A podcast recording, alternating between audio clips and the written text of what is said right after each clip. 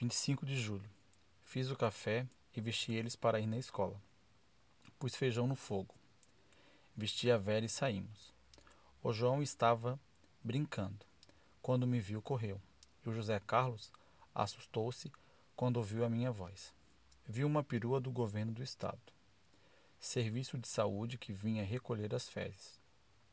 O jornal disse que há 160 casos positivos aqui na favela.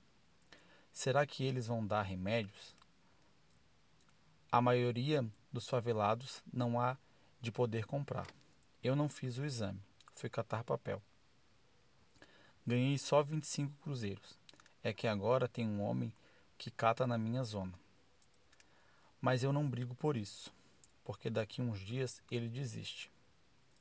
O homem já está dizendo que o que ele ganha não dá nem para a pinga que é melhor pedir esmola.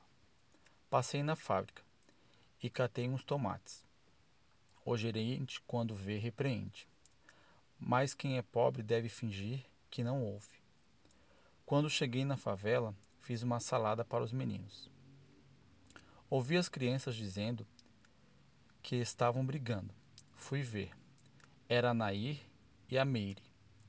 A Nair é branca, a Meire é preta. Já faz tempo que a Meire anda prometendo que vai bater na Naí. A Meire é temida porque anda com gilete. É, ela foi bater na Nair e apanhou. A Nair rasgou-lhe as roupas, deixando-a nua. Que gargalhada sonora! Que espetáculo!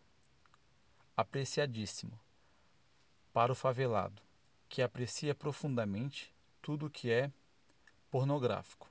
As crianças sorriem e batem palmas, como se estivesse aplaudindo. Depois as crianças se dividem em grupos e ficam comentando.